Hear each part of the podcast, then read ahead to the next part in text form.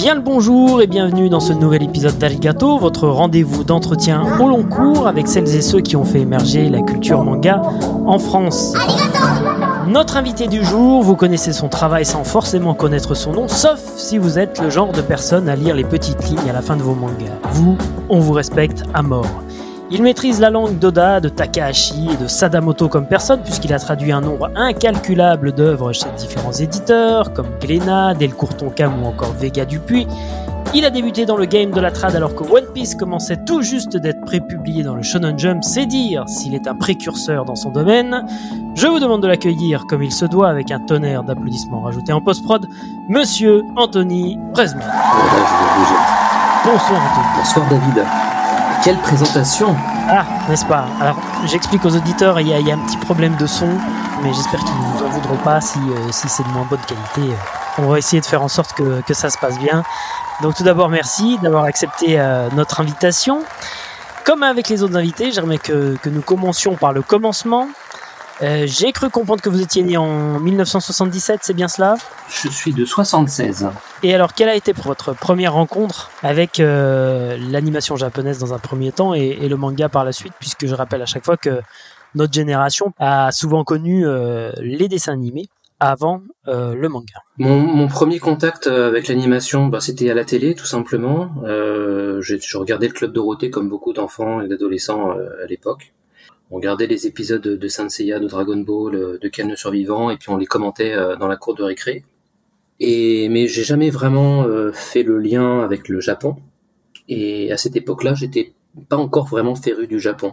J'étais plutôt dans les jeux vidéo en fait. Je, je voilà, je, je testais euh, les nouvelles consoles quand, au fur et à mesure qu'elles qu'elles arrivaient. D'accord. Et puis un jour, j'ai entendu parler dans un magazine de jeux vidéo d'un certain film qui s'appelait Akira et qui allait bientôt sortir en France. Donc euh, ce film est sorti en mai 91 et j'y suis allé avec des avec des amis. Et là, ça a été la claque monumentale. Euh, C'était une expérience quasi mystique pour moi. J'ai jamais vécu un, une telle expérience euh, dans une salle de cinéma.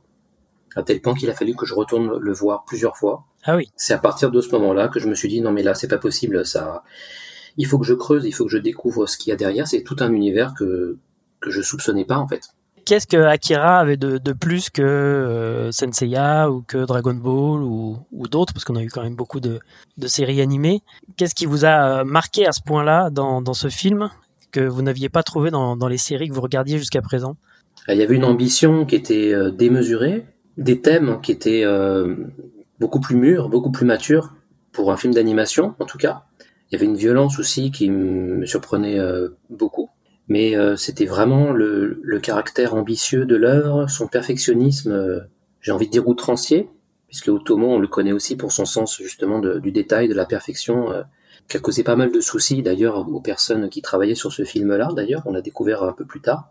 Et encore, et, encore une fois, c'était la musique, les, les, thèmes, l'histoire, et, et encore une fois, au-delà de tous ces aspects qu'on pourrait décrire pour quand on veut décrire un film, c'est vraiment ce que moi j'ai ressenti profondément et que je ne peux pas partager réellement d'un point de vue rationnel, c'est que vraiment j'ai été mmh. transporté.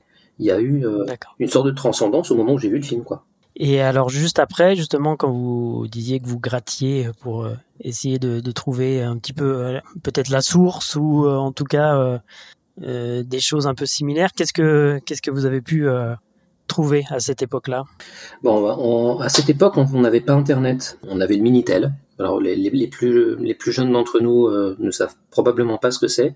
C'était vraiment l'ancêtre euh, l'ancêtre d'Internet, l'ancêtre des réseaux. J'écoutais une radio qui s'appelait Super Loustic et euh, qui était d'ailleurs... Euh, ça serait intéressant d'interviewer Olivier Fallet. C'est prévu, c'est prévu. Ouais, et, et, donc j'étais fan, fan, fan de son émission euh, plusieurs fois. Donc vous étiez en région parisienne, vous, oui, pour le coup. Tout à fait. Voilà, parce que c'était des radios qu'on n'avait pas nous en, en, province, comme on appelait ça à l'époque. C'est ça. Et, donc à l'époque, euh, les scans, tout ça, ça n'existait pas.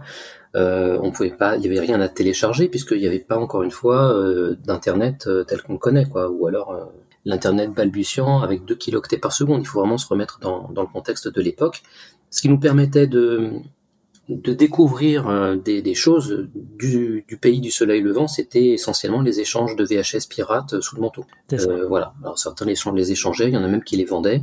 C'était dans une qualité euh, la plus merdique qu'on peut, qu'on peut imaginer, puisque on, copiait des copies de copies de, de, cassettes, et c'est comme ça qu'on essaie de disséminer un petit peu tout, ça.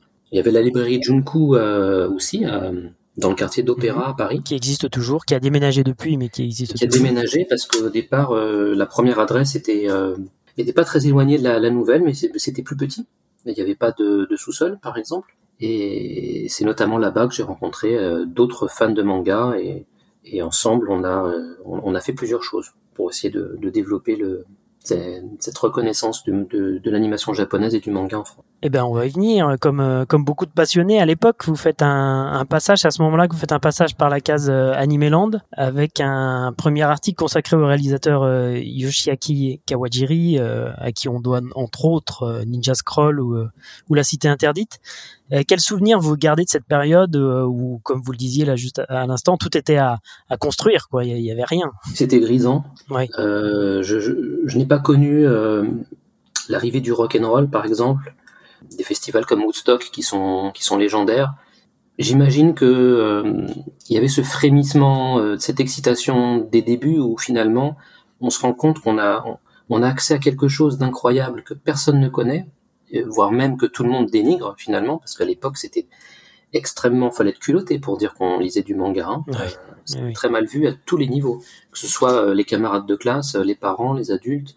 Euh, il y a même un adulte un jour qui m'a dit mais les mangas c'est du dessin nazi. Alors, je sais pas trop ce que ça veut dire du dessin nazi, mais c'est pour dire à quel point il y avait une phobie, une, terreur, une peur par rapport à, tout ça, tout ce qui venait du Japon.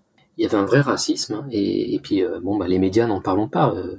Akira, euh, je me rappelle de la une critique à la télé pour annoncer la sortie du film, et la voix euh, concluait en disant les dessins animés japonais sont décidément peu esthétiques et blancs. Ça, aurait été comme ça. La peur de l'inconnu qui existe encore euh, aujourd'hui. Hein. Ben, on n'en sort pas. C'est un cercle sans fin finalement. On répète les mêmes choses, donc on n'apprend pas tellement. Mais hum, effectivement, il y avait ce côté très très enivrant de se dire mais là, je, sens que je peux je peux être une partie de l'histoire en fait. C'était vraiment cette sensation là qu'on avait entre nous. On, savait que on était des on était privilégiés parce que on, on allait euh, accompagner l'émergence de tout un univers euh, jusqu'à sa sa reconnaissance complète. C'était ça notre objectif vraiment quand on était gamin. Hmm. Donc Animeland, pour en revenir au, magazine, au fanzine tout d'abord et puis au, magazine ensuite, vous, vous êtes arrivé euh, pile à, cette période un peu charnière où euh, le fanzine allait devenir, euh, allait arriver dans les kiosques, c'est ça? Moi, je l'ai connu à l'époque où il était encore fanzine. D'accord. là encore, c'est un, c'est un privilège et un cadeau que j'ai eu de rencontrer son rédacteur en chef de l'époque que vous avez interviewé, Yvan West-Laurence, mhm.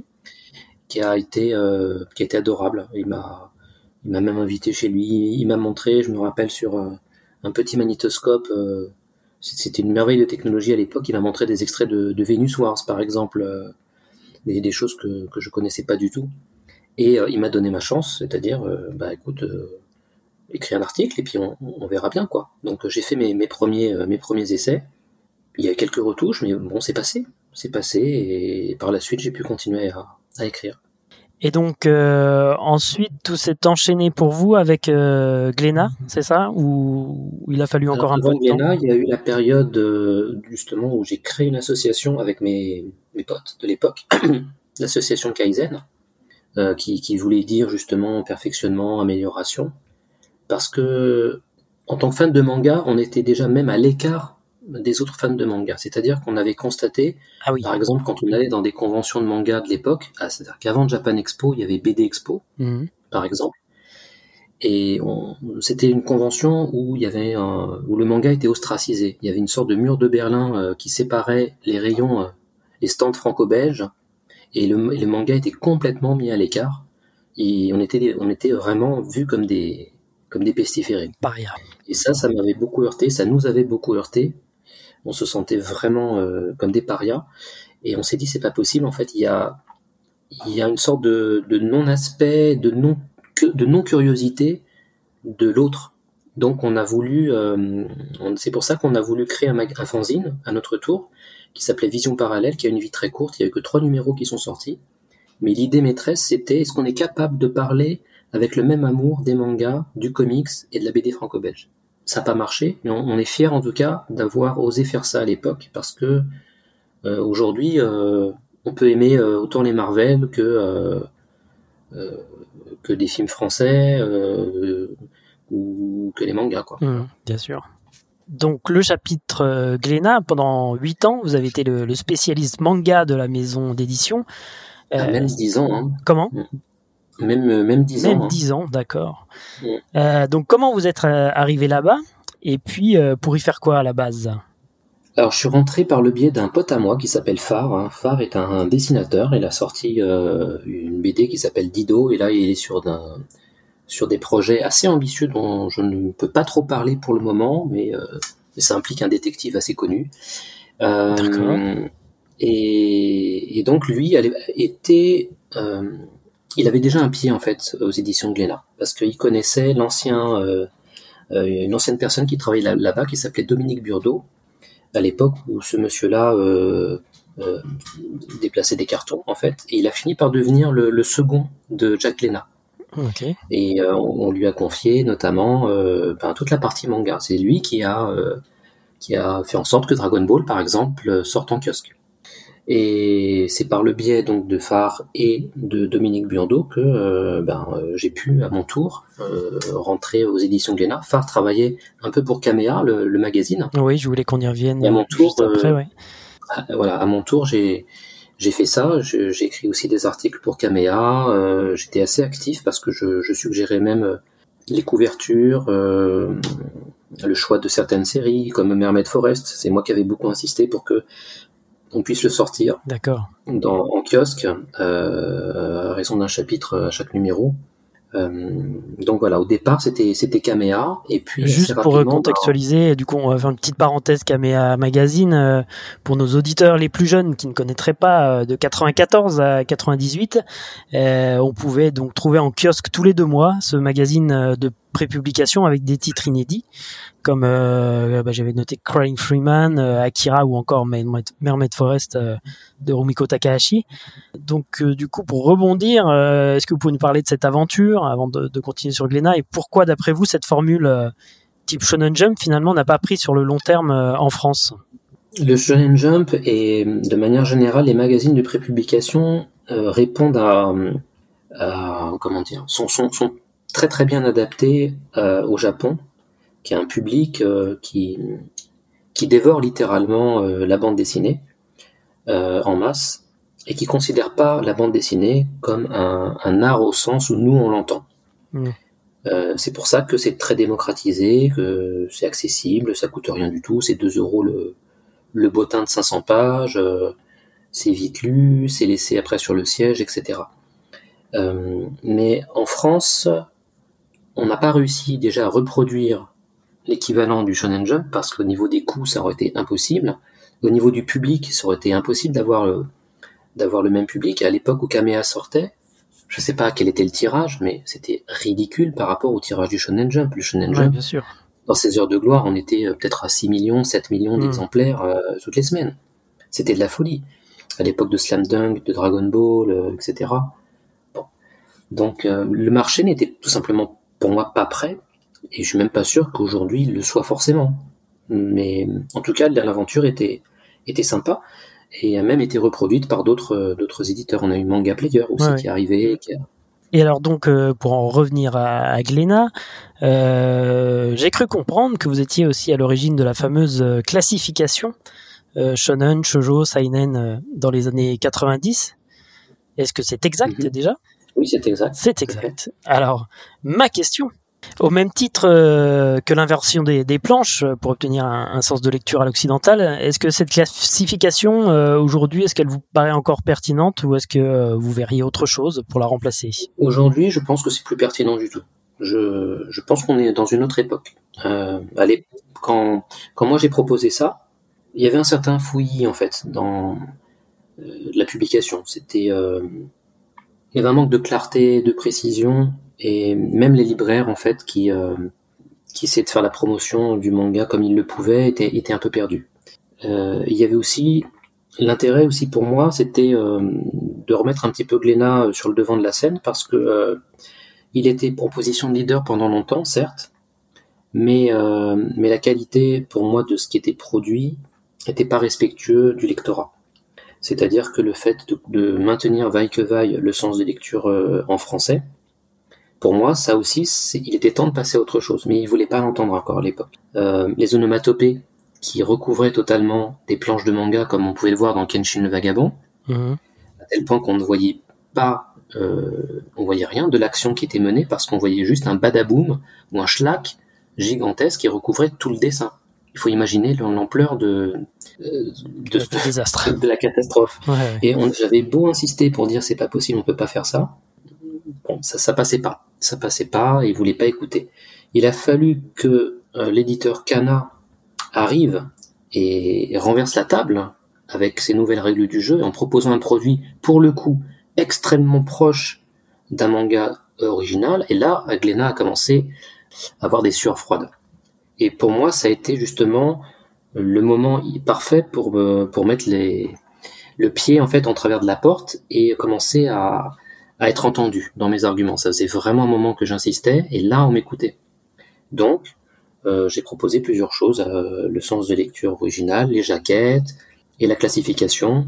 Encore une fois parce que pour moi, les gens ne connaissaient rien du tout de ce que c'était qu'un shonen, de ce que c'était qu'un shoujo, de ce que c'était qu'un seinen et ça permettait euh, au-delà du simple exotisme euh, auditif, euh, ben, d'expliquer sans, sans, sans être trop complexe dans l'explication la, la diversité de, ben, de cet univers du manga japonais quoi.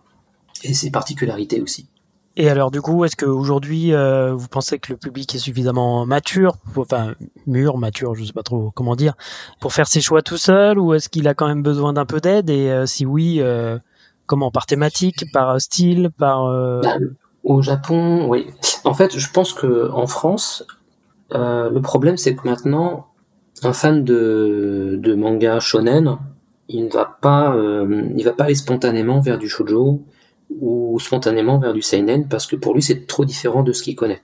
Hmm. alors qu'en réalité, un fan de seinen pourrait se régaler avec l'attaque des Titans, un fan de shonen pourrait se régaler avec Berserk, et il y, a des, y a des passages de l'un vers l'autre qui se font. Mhm. Euh, pour les shoujo, c'est plus compliqué. Il y a des récits qui sont extraordinaires. Euh, il y en a plein en fait qui sont très très bien, mais là encore, euh, c'est tellement typé, euh, même graphiquement, ça, ça, correspond pas toujours aux attentes de, de, certains lecteurs, que le simple fait que ça s'appelle shoujo, c'est un repoussoir.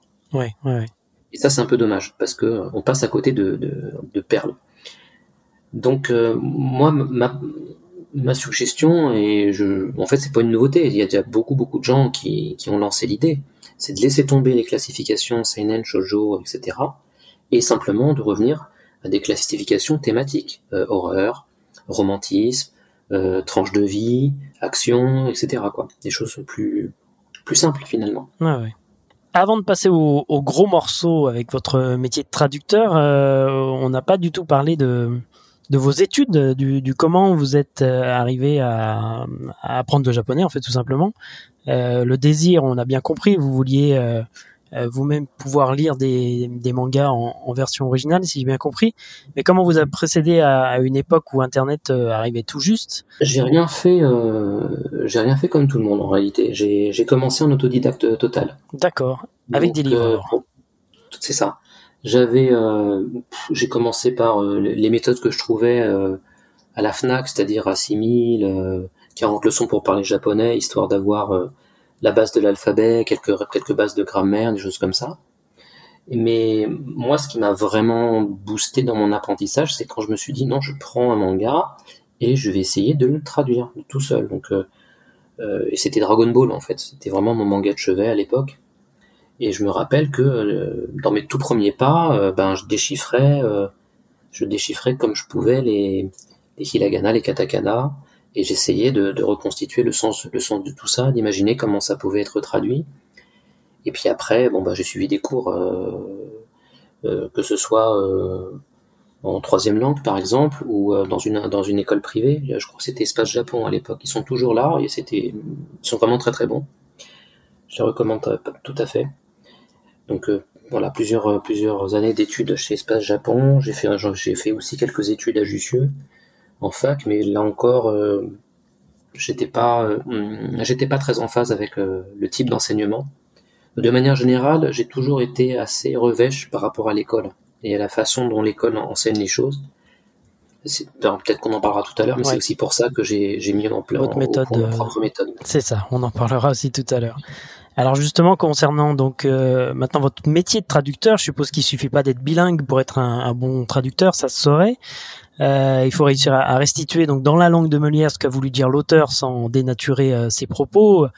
Aujourd'hui, il y a plus de 1500 volumes de manga qui sont traduits par an euh, du japonais vers le français. Euh, quand je sais pas, peut-être une centaine euh, à l'époque quand vous avez débuté.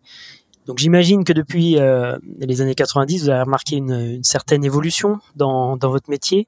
Oui. Euh, déjà, la qualité de la traduction a énormément augmenté. D'accord. Il y a beaucoup beaucoup plus de, de gens jeunes et très talentueux qui se lancent sur le marché.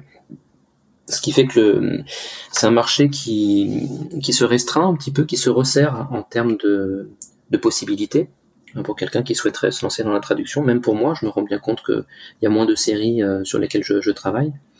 Mais globalement, euh, je trouve que le, le, lecteur a tout à y gagner parce que euh, il y a de, il y a d'excellents traducteurs qui sont, qui sont aujourd'hui sur le marché. Comment est-ce que on confie une série à un traducteur en fonction de, de ses goûts, en fonction des mangas qu'il a déjà traduits, ou alors euh, pas du tout euh, Un traducteur peut tout traduire? Alors, je pense qu'il y a des traducteurs qui sont capables, peut-être par sens euh, du défi aussi, ou tout simplement parce qu'ils sont très très talentueux, de pouvoir traduire différents styles, vraiment très très éloignés les uns des autres euh, en ce qui me concerne, et je sais que ça concerne aussi euh, plusieurs traducteurs ou traductrices, euh, nous avons un petit peu nos, domaines de prédilection. Mhm. bon, je sais que par exemple, je vais citer, je sais pas, Fedwa Lamodière, qui traduit Dragon Ball, qui traduit Jujutsu Kaisen ou Seven Deadly Sins. on lui confie beaucoup de, de shonen, de shonen populaire, parce que je pense que ça lui plaît beaucoup. Je connais aussi d'autres euh, traductrices qui traduisent euh, essentiellement du, shoujo parce que elles se sentent à l'aise dans cet univers-là. Donc voilà, on a tous plus ou moins des, marqueurs, mais euh, bah, je me rends compte en fait que dans mon parcours, il y a eu pas mal de séries assez différentes en fait, que ce soit Dr Slump ou ou, Shin-Chan qui sont de l'humour pipi caca, ouais, avec beaucoup de jeux de mots qui sont très très, sont pas évidents en fait à reproduire en français. Et à côté de ça, j'ai pu, traduire des séries plus, plus adultes euh, comme Coucou ou euh, The Red Rat in Hollywood de chez Vega, mm. qui parle de, de, du marcartisme et de la chasse aux communistes. très très bonne série. Peu connue, malheureusement, mais. Oui, comme beaucoup de titres de. Vraiment être découverte. Oui, oui, ouais, complètement. Alors, vous avez également travaillé sur euh, l'adaptation euh, d'Evangelion, la série culte de toute une génération, à la fois sur l'animé et le manga, je crois. Comment est-ce qu'on appréhende un, travail comme euh, celui-ci? Parce que face à l'enthousiasme du public, même si à l'époque il n'y avait pas les réseaux sociaux, il n'y avait pas Twitter, tout ça, mais à l'époque, est-ce que pour vous, ça rajoutait une pression supplémentaire quand vous vous attelez à, ce travail-là? Ah non, non, aucunement. Euh, Evangelion, pour, resituer les choses, J'étais fan euh, au dernier degré de la série quand euh, quand elle commençait à être diffusée au Japon. Enfin, euh, on va dire vers la fin de sa diffusion au Japon. À cette époque-là, on n'avait que les laserdiscs pour pouvoir la découvrir en France. Et les VHS un peu pirates dont vous parliez en début d'émission. Non, pas, même pas, même pas, même pas en rêve. Juste ah les laserdiscs qu'on achetait à Tonkam. Ah oui, vous, mais parce que nous, en, en province, encore une fois, ah moi, c'était vraiment les VHS euh, de TSC qu'un pote avait récupéré, qu'il avait réussi à. Ah, bah, je ne savais pas. Super. Ah, peut-être que vous l'avez découvert avant moi. Euh, qui avait des sous-titres un peu euh, hasardeux, mais euh, qui avait des sous-titres quand même, quoi. Alors, je sais pas d'où ça venait, mais. Ah, c'est incroyable. Les sous-titres en français? Ouais, ouais, c'était avant, avant Dynamique, avant. ouais, ouais, Ok. Ah, bah, ce serait super intéressant de retrouver cette version-là, parce que là, c'est un c'est un petit bout d'histoire euh, de la série qui. Euh, ouais. Ça serait intéressant de savoir qui a fait ça à l'époque. Donc, euh, donc voilà. À l'époque, je devais découvrir la série avec un ami qui s'appelle David Deleuil, hein, qui lui aussi, euh, du coup, euh, a fait de la mhm. traduction pour Glénat. Il continue à en faire d'ailleurs. On a traduit des très très belles séries comme Berserk ou Gun. Et, et, on était vraiment mais archi fans de, de, de, de, la série quoi. Enfin, je veux dire, je, pouvais en rêver la nuit. Enfin, je pensais Eva en permanence, matin, midi, soir, quoi, à chaque moment. Donc un choc un peu similaire à celui d'Akira alors. Euh, sauf que Akira m'a fait rentrer dans l'animation et Eva m'en a fait sortir, d'une certaine façon, j'ai envie de dire. Ah, ah intéressant. Mais c'est plus en termes de, de développement personnel hein, que je dis ça. D'accord, ok. Non, c'est pas. Euh, C'est-à-dire, vous n'avez pas réussi à retrouver des sensations similaires euh, avec d'autres séries C'est parce que. C'est parce que le, le, niveau était, était tel et le message final m'a tellement euh, bouleversé que je pouvais plus me voir comme un otaku, euh, comme l'otaku que j'étais en réalité. C'est-à-dire que moi, le, pour le coup, le, le message de fin, euh, le message est bien passé. Pas la première fois. Il y a eu, il y a une vague de rejet quand même de ma part, mais je pense que c'est normal. Et de la même façon pour Akira, où, où j'ai, j'étais trop choqué par la violence de la de la fin. Hein, il, y a des, il y a des images qui m'ont qui m'ont vraiment traumatisé et je me suis donné des coups de pied aux fesses pour le revoir et plus je le revoyais plus j'étais fou de ce film pour Eva, oui, la première fois où j'étais confronté à la fin, j'étais dans l'incrédulité totale. J'ai continué à la revoir, à la revoir, et à nouveau, plus je la regardais, et, plus j'étais, mais j'étais complètement, euh, j'étais subjugué, submergé, quoi. Hmm. D'une certaine façon, euh, oui, je pense que j'ai, me suis senti grandir intérieurement euh, après, après ce final, on va dire. J'étais plus vraiment la même personne. Donc ça, c'est avant que vous vous ne travailliez sur sur la série? Euh, mais alors justement, si, si pour vous cette série a une place à part, comme je l'entends, euh, comment est-ce qu'on s'approprie euh, une œuvre pareille? Ben ça, c'est c'est une bonne question. Je, je, je, me suis approprié l'œuvre comme un fan pourrait le faire. Il n'y avait pas de, il n'y avait pas encore à l'époque de notion de, de filtre et j'avais pas le recul nécessaire que j'ai aujourd'hui pour traduire une série. Je pense que si je traduisais Eva aujourd'hui, probablement que je le ferais différemment de, de, ce qui a été fait à l'époque. Il y a des choses avec lesquelles je suis plus trop en accord. Et, et pour moi, qui, qui n'était pas euh, peut-être suffisamment professionnel. Mais en tout cas, ce qui est certain, c'est qu'on a, on a, on a mis euh, beaucoup de cœur, beaucoup d'amour de la série dedans. Et on avait quand même un sens du perfectionnisme qui, avec le recul, me fait peur aussi. Quelque part, je me dis, punaise, on a, on s'est vraiment pris la tête pour faire des choses euh, avec cette série-là. On voulait vraiment que ce soit parfait. Il n'y a pas eu donc d'appréhension puisque en fait euh, le désir de traduire cette série-là, il était prégnant. Euh, C'est-à-dire dès que dès que j'avais la série en main, mon, rêve c'était euh, le premier éditeur qui a les droits, mais je lui saute dessus et je fais tout pour que il me laisse, il me confie la, la traduction quoi.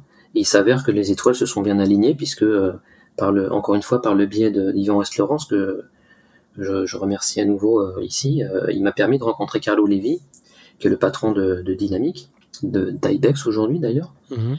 Et, euh, et, il m'a fait confiance. Et il nous a fait confiance à, à David et à moi. Et, et ça s'est bien passé. Très bien. On attendait vraiment ces sorties euh, avec aussi. une impatience folle. aussi. À, ma classe. C'était c'était incroyable, une incroyable période. Oui. Traduction toujours, euh, j'avais une question par rapport au, perfect qu'on édite maintenant. Euh, quand on vous confie la, traduction d'une œuvre justement ayant déjà été éditée en France euh, et qu'on souhaite en sortir une nouvelle, comment est-ce que vous procédez? Est-ce que vous partez directement sur la version japonaise, vous effacez tout, ou alors vous jetez un œil quand même à ce qui avait été fait avant pour, alors soit éviter certaines erreurs, ou à contrario vous inspirer du, style du, du traducteur Je vais donner un exemple avec alors Dr Slump. Euh, je connaissais le, la traduction, la première traduction. Oui.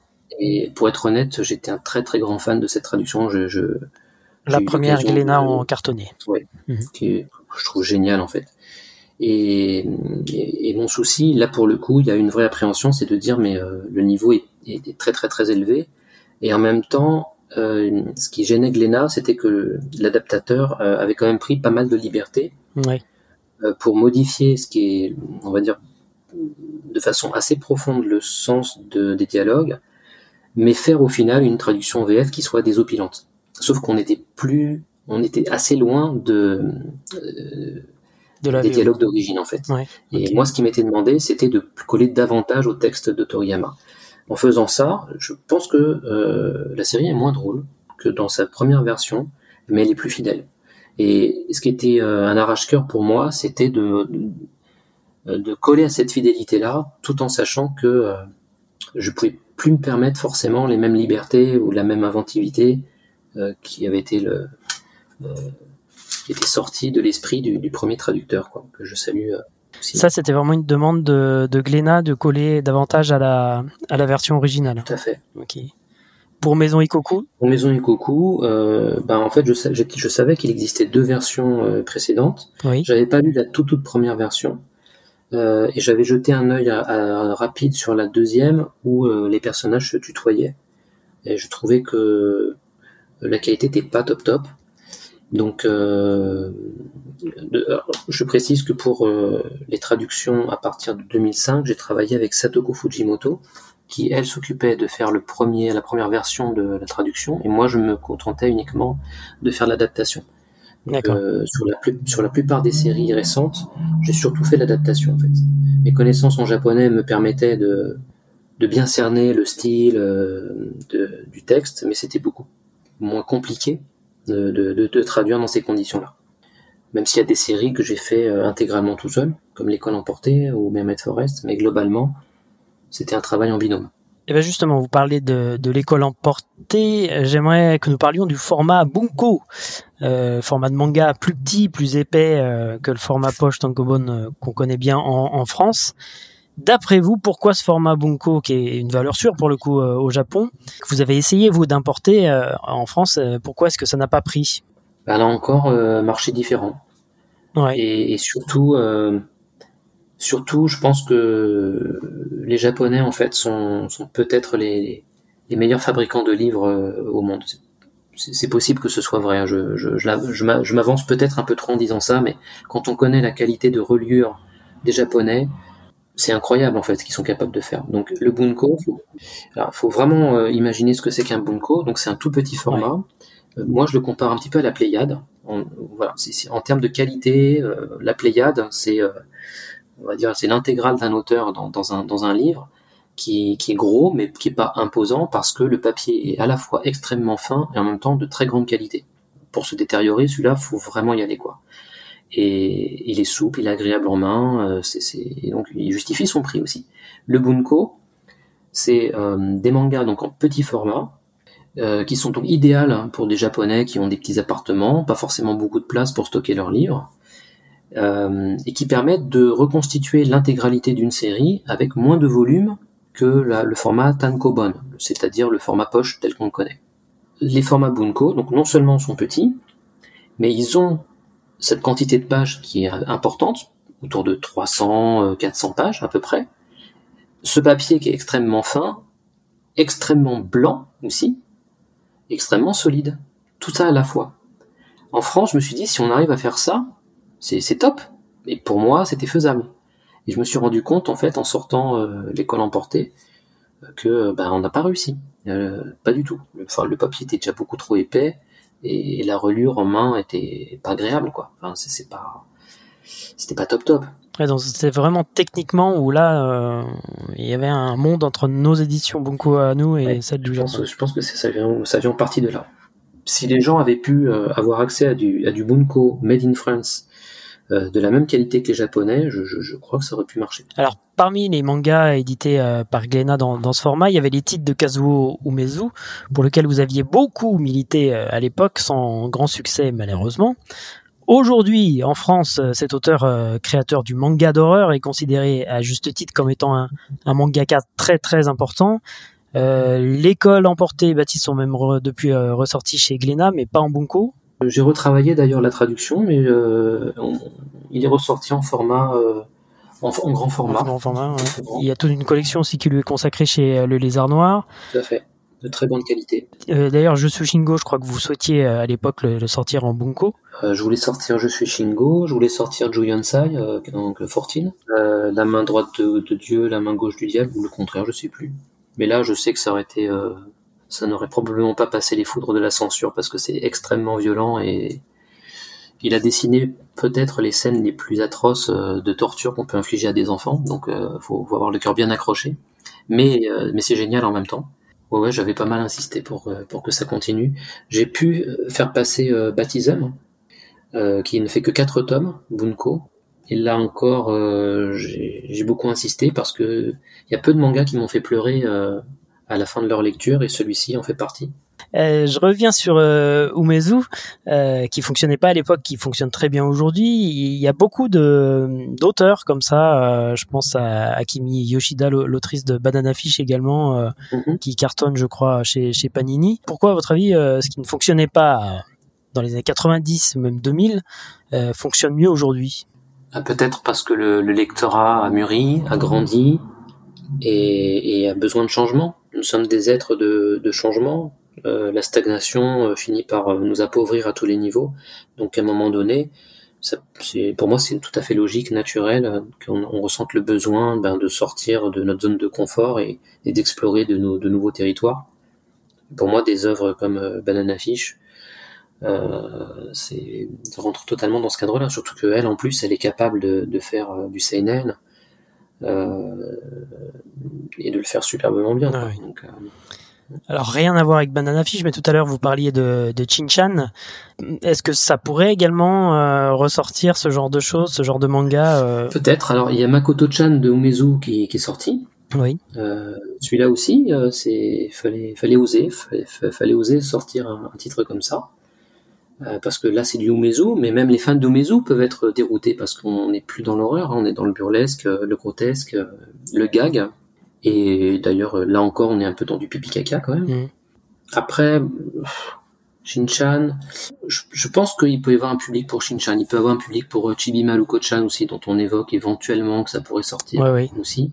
Mais voilà, je, je, je n'ai pas la réponse à cette question-là parce qu'encore une fois, je pense que les Français sont assez attachés à une certaine, euh, un certain idéal au niveau du graphisme, alors que pour les Japonais, euh, c'est le, c'est l'histoire et les personnages qui sont le, le, cœur de, tout, qui font le sel et l'intérêt d'une œuvre.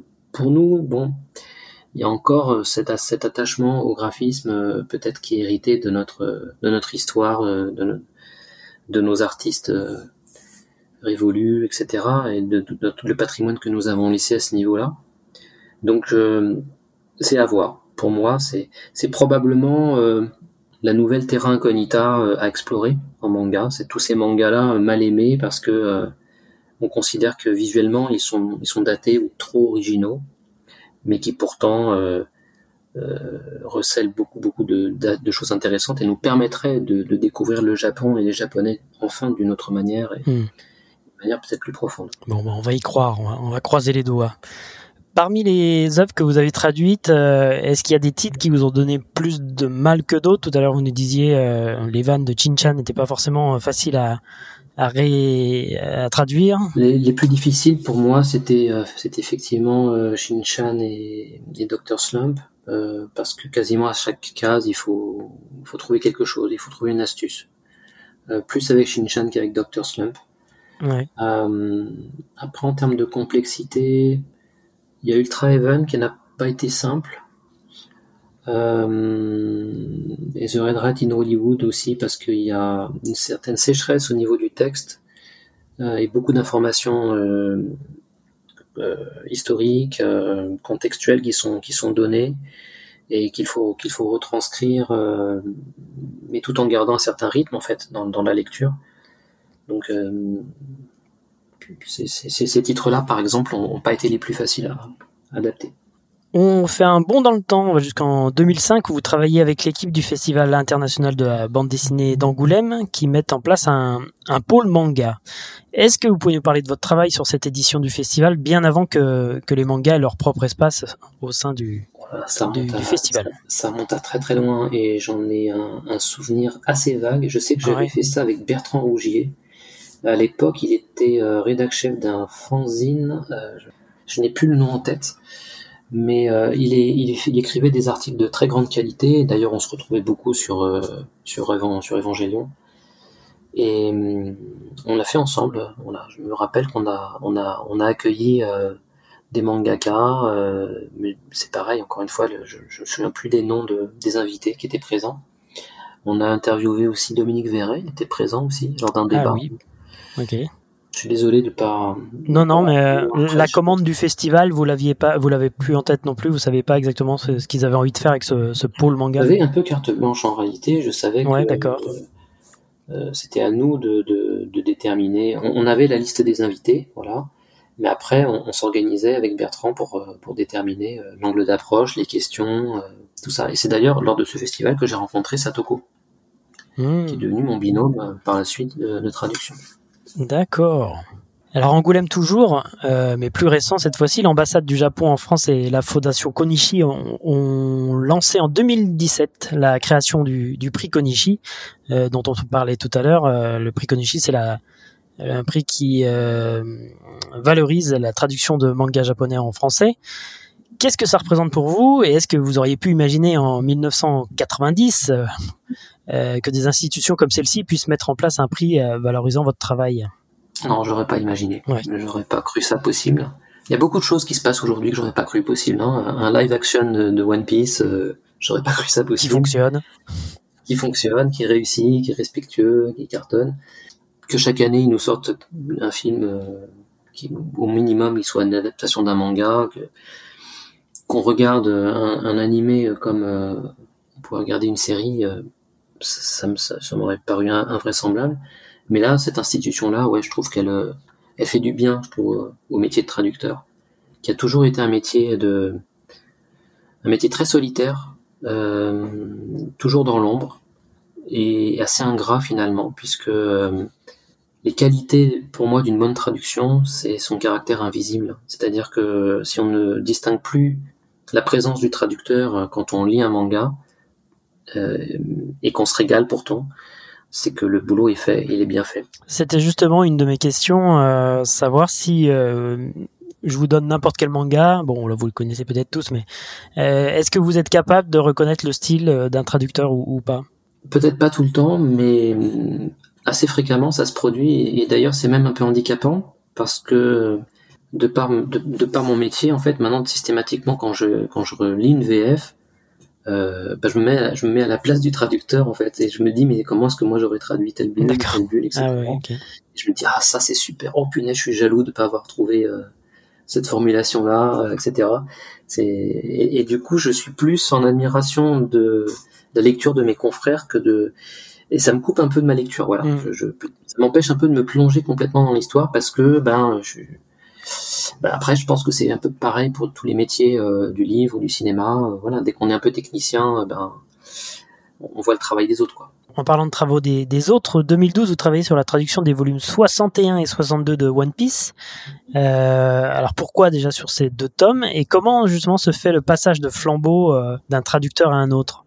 Comment est-ce qu'on s'approprie le style d'un auteur-traducteur pour que le lecteur ne s'aperçoive de rien. Ça n'a pas été simple parce que la, la demande de Glénat, ça a été de, de se rapprocher davantage, euh, de coller davantage aux expressions, euh, au texte japonais.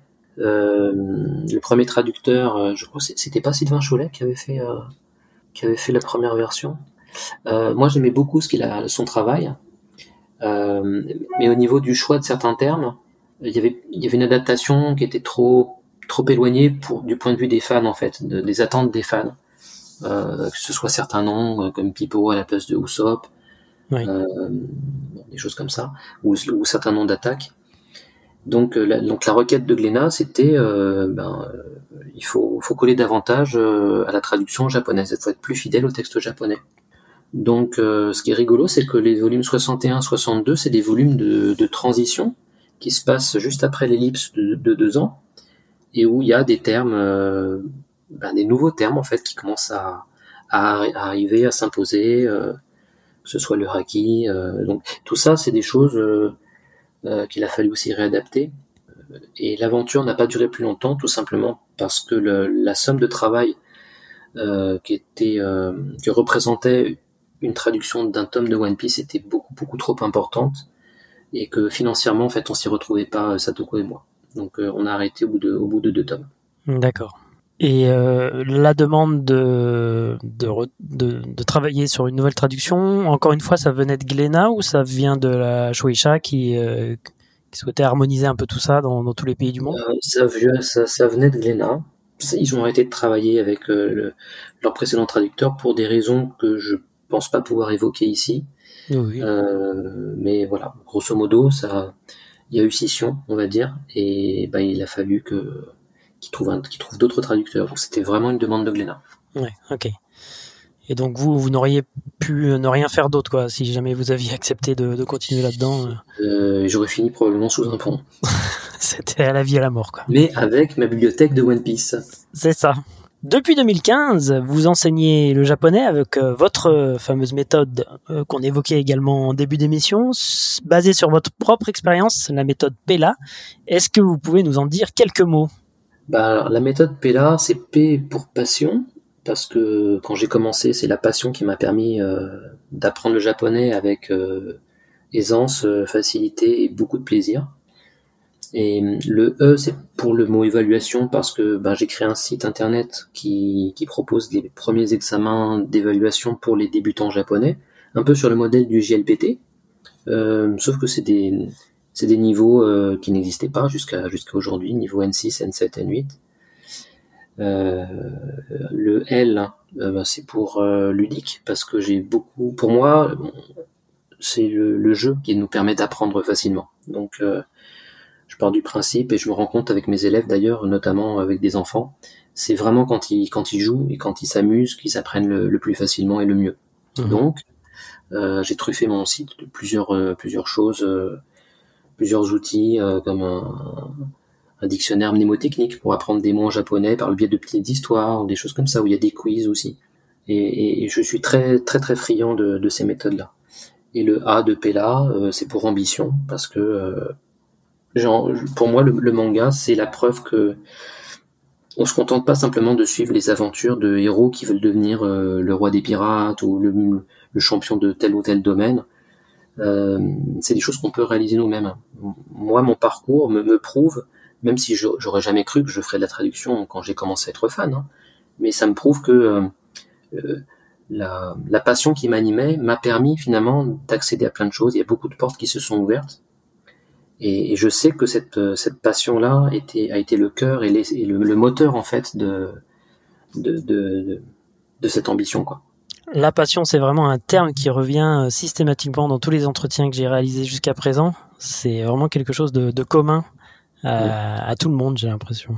Et ça le reste encore aujourd'hui pour euh, toute la nouvelle génération. ça m'étonne pas. Il fallait, à, l'époque où le manga euh, était en phase d'émergence, il fallait nécessairement être dans cette passion hmm. pour pouvoir braver la terre entière, j'ai envie de dire. Tellement c'était dur, c'était c'était violent. si on n'avait pas la passion, on se serait fait on se serait envolé comme euh, comme un fétu de paille quoi. Il fallait euh, cette passion nous a donné une stature, une solidité, un ancrage euh, qui nous permettait d'être fiers de, de, de ce qu'on aimait, d'être convaincus que qu'on était dans sur la bonne voie. Et peu importe les regards, les médisances, le mépris qu'on pouvait recevoir en face, il n'y a rien qui pouvait nous faire. Donc moi j'ai envie vraiment de saluer toute cette génération des précurseurs qui ont, qui, ont bataillé, bataillé pour un résultat qui aujourd'hui dépasse toutes nos espérances. Complètement. Justement, quel regard vous portez, vous, sur euh, l'évolution du marché du manga et de l'animation japonaise euh, en France? Il est arrivé à maturité et, surtout, il est libre. Il, évolue comme il a envie d'évoluer. Alors, je sais que, par exemple, sur euh, les réseaux sociaux, on peut toujours s'agacer de certains comportements, on peut, s'agacer de peut-être d'un certain public qui s'amuse à, faire tout le temps des comparaisons entre telle série est mieux que telle autre, etc. Bon, après nous on a été gamin aussi, on a on a joué, euh, on était dans le délire. À l'époque de, Vision Parallèle, on, se moquait euh, un peu cruellement des fans de Dragon Ball, on les appelait les Gagaboliens. Bon, euh, mais à l'époque aussi c'est parce qu'on était on était frustré que finalement tout tourne uniquement autour de, Dragon Ball et que ça invisibilise tout le reste, alors qu'on était justement dans une démarche de, de, de, défricher, de faire découvrir la richesse de l'animation japonaise. Donc, on n'a pas été très cool à ce mhm. niveau-là. Mais je pense qu'aujourd'hui, il y a vraiment de la place pour tout le monde. Voilà. Ceux qui aiment manger que du manga euh, shonen, c'est très bien qu'ils fassent ça. Et ceux qui veulent découvrir autre chose peuvent le faire aussi. Pour moi, il y a, de la place pour, euh, pour toutes et pour tous, quoi. Et si c'est pas le cas, c'est pas grave, hein, parce que s'il y a un domaine a besoin d'être mis en avant, eh ben il suffit de, s'armer de sa passion et de faire ce que, ce que, d'autres ont fait euh, avant, c'est-à-dire de mettre en avant de, porter haut l'étendard de ce qu'on aime et de faire en sorte que, que ce qu'on aime soit reconnu. Complètement. Vous trouvez aujourd'hui que cette invisibilisation euh, qu'avait Dragon Ball sur d'autres œuvres est moins présente euh, aujourd'hui? Alors pas forcément avec Dragon Ball, mais je pense évidemment à, One Piece. Ben, en fait, il y a tellement de shonen de qualité aujourd'hui euh, qui se hissent au même niveau que, que Dragon Ball ou One Piece ou Naruto que ça va, en fait, ça s'équilibre quelque part. S'il y avait qu'un seul shonen qui tirait la couverture à lui, ben ça aurait pu être un peu problématique peut-être. Mais aujourd'hui, c'est pas le cas. Il y a des pro Dragon Ball qui peuvent adorer Naruto et qui peuvent adorer One Piece à côté. Euh, c'est pas grave. Après, c'est que des querelles de de clocher quoi. C'est pas très important. Et encore une fois, euh, jeunesse se passe. Donc, euh, oui, voilà, c'est ça. C'est ça, il faut, faut laisser le temps au temps aussi. Il ne faut pas qu'on devienne des vieux cons, c'est surtout ça. Exactement, complètement. Merci. Merci beaucoup, Anthony. On arrive à, la fin de cet entretien. Mais avant de nous quitter, j'ai évidemment quelques questions à la con pour finir l'émission. Ah non, pas de questions à la con, s'il vous plaît. Bah, je suis désolé, mais je, les, je, les, pose à chaque fois, même si c'est souvent un flop, puisque j'ai remarqué que les gens avaient du mal à, à choisir. Mais je vais quand même vous demander votre manga préféré, Anthony je, je, j'hésite entre Akira et Baptism. Akira parce que pour moi c'est le top du top. Enfin, c'est c'était tellement une, une claque et Baptism c'est ça m'a renversé encore. Akira en manga vous l'avez euh, découvert euh, après la version animée j'imagine? Après la version animée, ouais, ouais je me rappelle, j'allais au Virgin Megastore qui a fermé depuis depuis longtemps euh, sur l'avenue des Champs Élysées à Paris et et j'achetais régulièrement euh, les tomes qui étaient en couleur de Glénat. Ouais, les cartonnés. Cartonnés, ouais. Mm. J'avais toute la collection et j'étais j'étais comme un fou. Quoi. Ouais, pareil. Hein. Même même chose que pour Evangelion, on attendait le, tome suivant avec une impatience folle. Votre animé préféré, Anthony? Akira. Voilà, on a bien compris. La, source. Pour ceux qui n'auraient pas, capté, on est fidèle ou on l'est pas. Hein. Et l'OST aussi, on part sur Akira? Euh, c'est vrai qu'elle est bien. Elle est pas mal. Elle est pas mal. Très bien. Après, j'aime beaucoup les compositions de Seiji Yokoyama sur Senseiya. Je trouve que c'est assez exceptionnel ce qu'il a réalisé sur cette série aussi. Ouais, c'est complètement fou. Arigato, Anthony.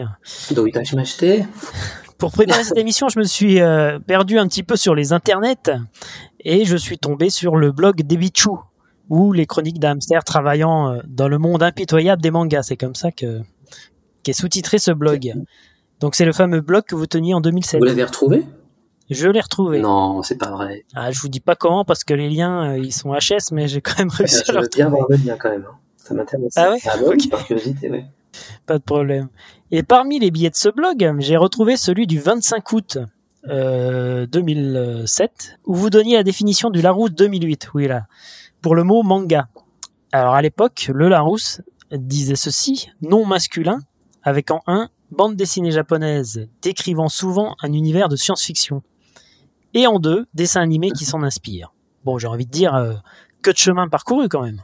J'ai pas vérifié euh, la définition euh, du Larousse aujourd'hui, mais c'était quelque chose quand même. C'est très très drôle de, En fait, ce qui, est, ce qui est vraiment désopilant, c'est de mettre côte à côte les articles de l'époque sur le manga et les articles aujourd'hui où le moindre film d'animation qui va sortir, tout le monde va l'encenser dans la presse. De 20 minutes à Télérama en passant par Première et tout ça.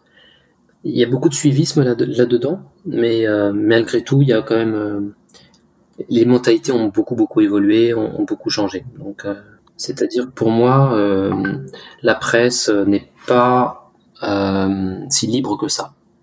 Je pense qu'il y a une sorte d'omerta, de d'uniformisation de la pensée qui fait qu'on a toujours l'impression de, de lire les mêmes choses, qu'on passe euh, d'un journal à un autre, d'un magazine à un autre. Et si quelqu'un sort un petit peu des clous, on va bien lui faire comprendre que euh, qu'il faut qu'il rentre vite, vite, vite dans son petit mm. trou, comme tout le monde. Donc là, on est en période de sainteté, en odeur de sainteté avec le manga. Ok, très bien. Ça peut très très bien changer dans dix ans. Hein. il suffit qu'il y ait, je sais pas moi, que les gens en aient ras-le-bol et que d'un seul coup, euh, euh, je sais pas, l'air, euh, l'atmosphère change, il se passe quelque chose et d'un seul coup, c'est plus du tout bien. Eh ben, je peux vous garantir que si ça se produit, tout le monde aura le même son de cloche. Ça, j'en suis convaincu. Parce qu'il y a ce côté uniformisation, il ne faut surtout pas que je sois trop trop différent des autres. La société dans laquelle on vit, selon moi, elle repose beaucoup sur le besoin de se conformer et de ressembler aux autres. Après, ça n'empêche pas qu'il y y a toujours euh, des petits rebelles qui font les choses et qui se, respectent et qui vont, euh, qui vont, assumer leur goût, leur choix. Mais dans la presse, je trouve que il y a toujours cette petite musique euh, identique qu'on, qu'on entend finalement pour traiter les sujets de manière générale. Pour les auditoristes qui souhaiteraient en savoir plus sur vous, je les invite à vous suivre sur euh, X Twitter. Et pour celles et ceux qui s'intéressent particulièrement au métier de traducteur, sachez qu'Anthony propose, comme nous l'avons évoqué dans cet épisode, des cours de japonais pour tous les publics de tous les niveaux. Vous retrouverez bien sûr les liens en description de cet épisode.